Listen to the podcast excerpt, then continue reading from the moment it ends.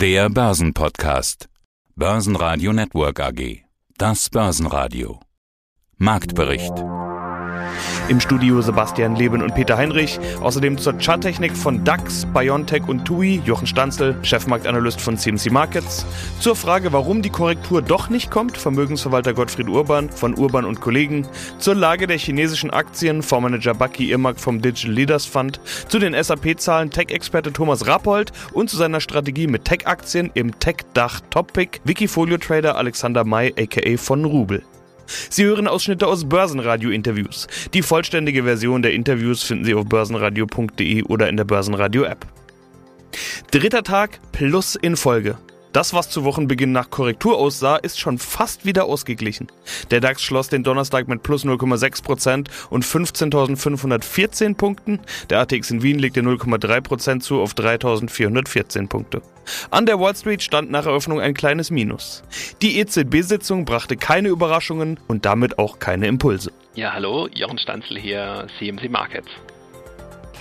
Die DAX-Korrektur vom Montag. Viele dachten, ja, ja, endlich! Die Korrektur ist da, ich kann nachkaufen. Aber ist sie schon wieder vorbei, die Korrektur? Nachkaufchancen also schon wieder weg? Ja, die Argumente sind ja an der Börse immer auf beiden Seiten abzuwägen und das ist, äh, finde ich, wichtig als Anleger äh, beide Seiten anzuhören und die, die am Montag und auch ja die letzten Tage der letzten Woche den Kurs so vom DAX so nach unten gedrückt haben, deren Argument ist ja die Delta-Variante, die Ausbreitung derselbigen und die Angst vor politischen Maßnahmen, die man nicht vorhersehen kann, wie werden die ausgestaltet sein. Und die Frage, die da angeknüpft ist, könnte das das Wachstum belasten. Das, das ist das, was die Kurse nach unten gedrückt hat. Und jetzt haben wir die Schnäppchenjäger, die eben äh, wegen Anlagenotstand, der ja etwas ist, was ja chronisch schon ist mittlerweile, da natürlich nach solchen Chancen Ausschau halten und die auch sagen, okay, wir sehen ja eine Entkopplung zwischen Infektionszahlen und Krankenhauseinlieferungen. Das unterscheidet ja die Situation dann schon vom Frühjahr 2000 da hatten wir ja auch diesen abrupten Einbruch im DAX und gleichzeitig steigende Infektionszahlen. Und ja, deren Argument ist, jetzt zu sagen, ja, die Situation hat sich schon ein bisschen geändert, weil die Leute ja geimpft sind, nicht alle, aber viele.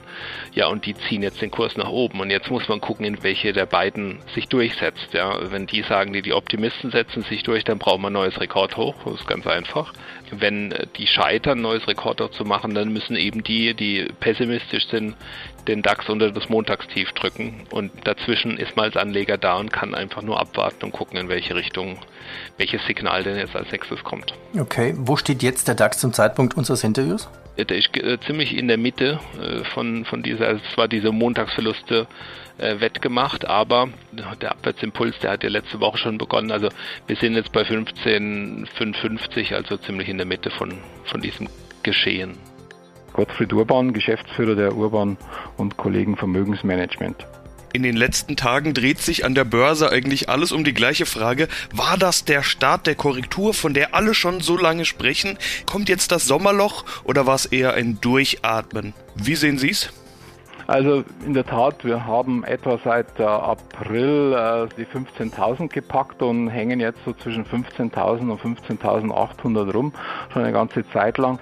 Aber letztendlich ist die Korrektur doch sehr überschaubar und wenn Sie korrigieren, die Märkte, zumindest die breiten Märkte, dann nur sehr kurz und nicht mal heftig. Also wenn man mal absieht, dass zwei, drei oder vier Prozent, ich sage mal, alle wären wahrscheinlich durchaus nicht unglücklich, wenn der Markt noch mal ein bisschen mehr nach unten gehen würde. Aber ich denke einfach so die 15.000 ist so eine Schwelle, die wir nicht nach unten reißen werden. Auch dieses Mal wieder.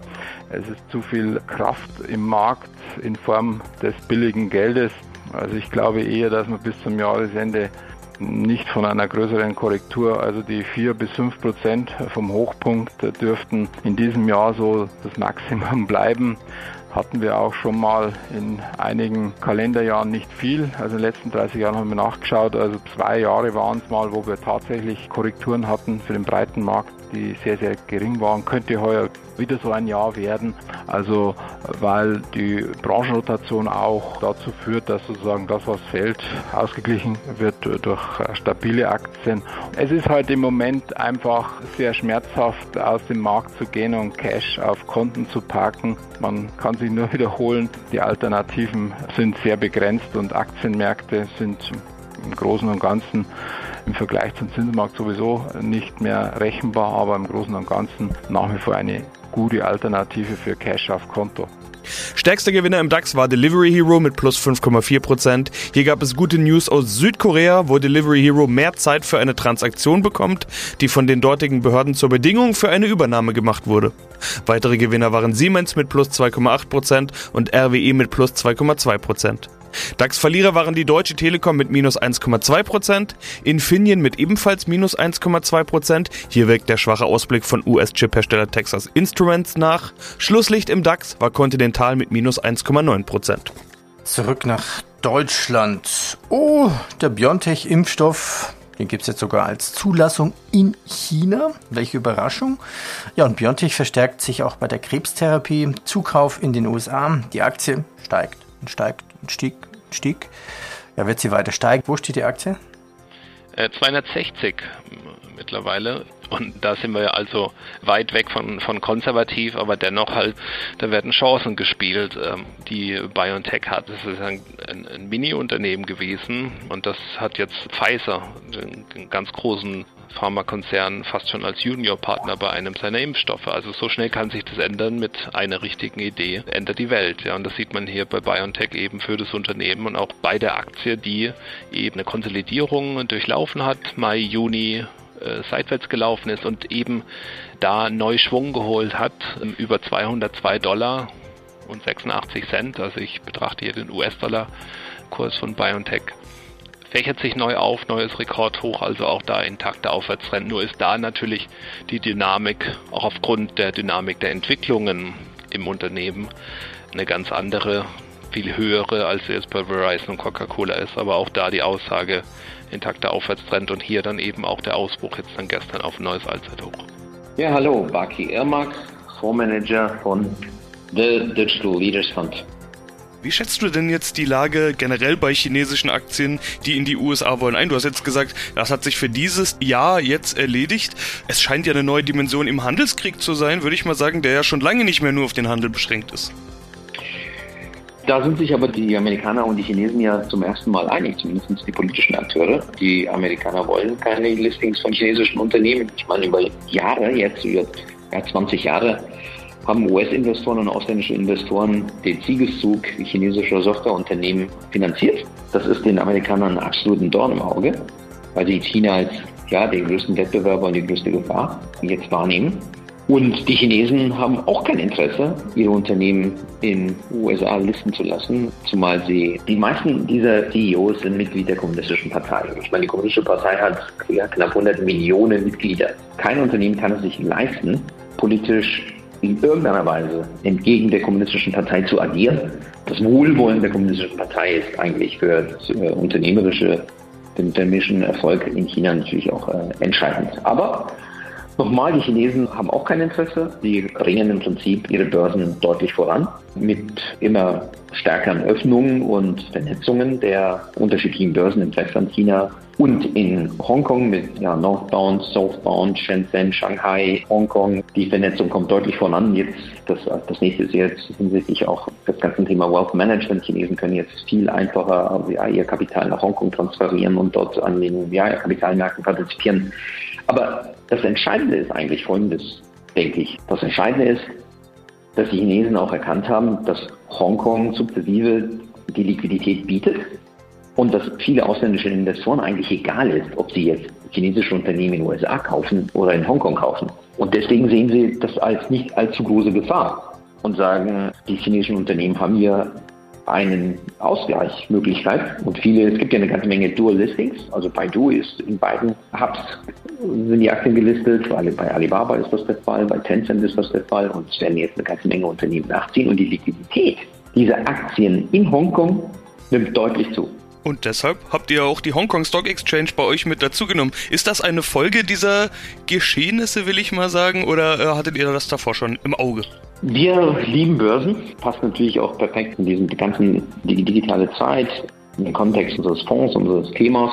Wir sind ja federführend bei, der, bei dem Thema digitale Transformation. Die Umsätze in den Börsen sind ja sehr, sehr stark, aber vor allem sind die Börsen einfach hoch profitabel. Also die Free Cashflow Marge bei vielen Börsen ist einfach sehr, sehr hoch. Wir waren bisher ja sehr zurückhaltend bei den Börsen, weil die Bewertungen sind natürlich auch hoch. Aber im Fall von Hong Kong Stock Exchange haben wir zugeschlagen. Also Hong Kong Stock Exchange war von Anfang an in dem Emerging Markets vorenthalten. Aber wir haben den Wert jetzt auch für den Digital Leaders Fund gekauft weil wir den Hongkong Exchange einfach als den großen Gewinner dieser Entwicklung sehen. Und es ist in der Tat so, dass jetzt viele Unternehmen, die noch dieses Jahr gedacht haben, in den USA zu listen, haben eigentlich nur noch eine Chance, wenn sie listen wollen, nämlich über Hongkong zu gehen. Und äh, ich glaube, darauf fokussieren sich auch die US-amerikanischen Investmentbanken bei dem lukrativen Geschäft mit IPOs chinesischer Unternehmen. Ja, mein Name ist Thomas Rappold, ich bin Investment Advisor für Technologieindizes. SAP-Zahlen, ja, und die Börse reagierte nicht gut, teilweise minus 3%. Ich meine, der Cloud-Umsatz von SAP stieg im zweiten Quartal um 11% auf 2,3 Milliarden Euro, um es ein bisschen statistisch zu erfassen. Über alle Bereiche hinweg generiert SAP einen Gesamtumsatz in Höhe von 6,7 Milliarden Euro. Damit stagnierte das Ergebnis im Vorjahresvergleich. Ja, aber wie sieht's denn aus mit dem Wachstumsplan bei SAP? Warum waren die Anleger enttäuscht? Die Prognose wurde ja angehoben. Ja, das ist wie immer äh, schwierig zu sagen, was Anleger bei manchen Aktien dann immer ein gewisses Salz in der Suppe sehen. Ich glaube grundsätzlich bei SAP der Shift eben in den Cloud-Bereich, der ist getätigt. Ähm, sehr erfolgreich lief ja auch äh, parallel liefen die Zahlen bei Qualtrics, bei der, also wo SAP noch eine deutliche Mehrheitsbeteiligung von um die 80 Prozent hält. Qualtrics wurde ja ursprünglich übernommen, bevor die IPO gemacht haben, für rund 8 Milliarden Dollar und dann jetzt nach über einem oder nach einem guten Jahr von SAP selber an die Börse gebracht eine Art Salesforce 4.0 sind und Kundenumfragen machen und dort sind ja die Zahlen herausragend gewesen, auch die Prognose angehoben. Also im Moment äh, nach außen hin scheint es so, dass die Zahlen etwas lahmen bei SAP und die Leute eben dann von einem Anbieter wie SAP eben auch zweistellige Wachstumsraten erwarten. Aber so einen großen Tanker dann wie SAP dann zu drehen, jetzt auch in, in, in den Cloud-Bereich, ist nicht ganz einfach. Das braucht Zeit, aber wie man ja von Luka Mucic gehört hat, vom CFO, jetzt sind die eben die Cloud-Umsätze haben deutlich zugelegt dann und der Shift funktioniert sehr gut dann und dementsprechend ähm, glaube ich, ist da mittelfristig äh, wieder mit guten Wachstumsraten zu rechnen. Hallo, mein Name ist Alexander May, alias von Rubel. Ich manage das Wikifolio Tech Dach Top Pick und freue mich heute beim Börsenradio mal wieder dabei zu sein. Genau, darüber wollen wir sprechen. Wikifolio Tech Dach Top Pick, wie der Name schon sagt, Technologieaktien, aber eben Tech Dach, also aus der Dachregion, haben wir ja auch schon ein paar Mal drüber gesprochen.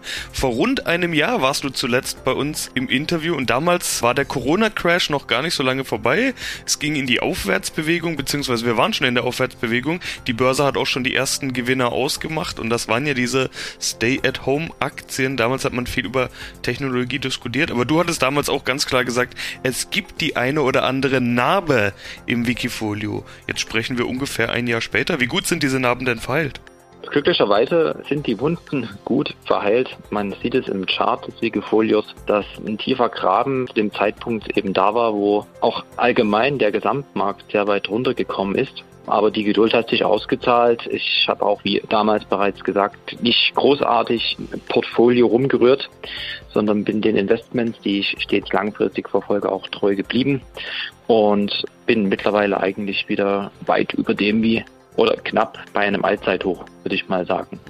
Das Hoch, was das Wikifolio mal hatte, das war Ende 2018, das habe ich noch nicht ganz, aber ich kann stolz behaupten, dass sich das Wikifolio gut erholt hat und mittlerweile auch wieder ein sehr schönes Chartbild ergibt. Ja, füllen wir es mit Zahlen. Ja, du bist knapp unter Allzeithoch auf 12 Monats Sicht stand heute eine Performance von über 33 Prozent, fast 34 Prozent. Im Schnitt erreichst du normalerweise 19,3 Prozent Performance im Jahr. Das bedeutet, du hast deutlich überdurchschnittlich performt auf 12 Monatsbasis. War das denn jetzt diese Corona-Erholung, mit der ich ja gerade das Gespräch auch gestartet habe? Oder woher kommt diese Top-Performance? Also allgemein ist es natürlich so, dass die Kurserholung in den letzten Monaten natürlich auch im Gesamtmarkt zu sehen ist. Es gibt auch viele andere Wikifolios, die wahrscheinlich noch eine viel bessere Performance haben. Ganz einfach, weil das ein starker Rebound war. Es ist aber auch natürlich die Situation, diverse Einzelaktien oder diverse Unternehmen, die ich auch bei mir im Wikifolio vorfinde, die eben im technischen Bereich angesiedelt sind und natürlich auch das Aufsehen der Marktteilnehmer erregt hat. Und das, ja, positiv. Würdest du lieber in den Flieger steigen und mit TUI in den Urlaub fahren oder lieber die TUI-Aktie kaufen? Das hängt von, sag ich mal, vielleicht Tagesform ab. Äh, manchmal brauche ich mehr Urlaub, manchmal mehr Aktien. ich weiß es nicht, das ist eine gute Frage, aber auf jeden Fall ist jetzt die TUI, muss man dazu sagen, rein charttechnisch betrachtet jetzt in einem interessanten Bereich, weil wir haben ja einen Einbruch, das ist das Wort, das ich suchte, ja gehabt, natürlich mit Corona im Frühjahr 2020 und äh, dann eben im Frühjahr letztes Jahr aber auch schon relativ schnell, dann war irgendwann mal Ende und seitdem haben wir so einen flachen Aufwärtstrendkanal.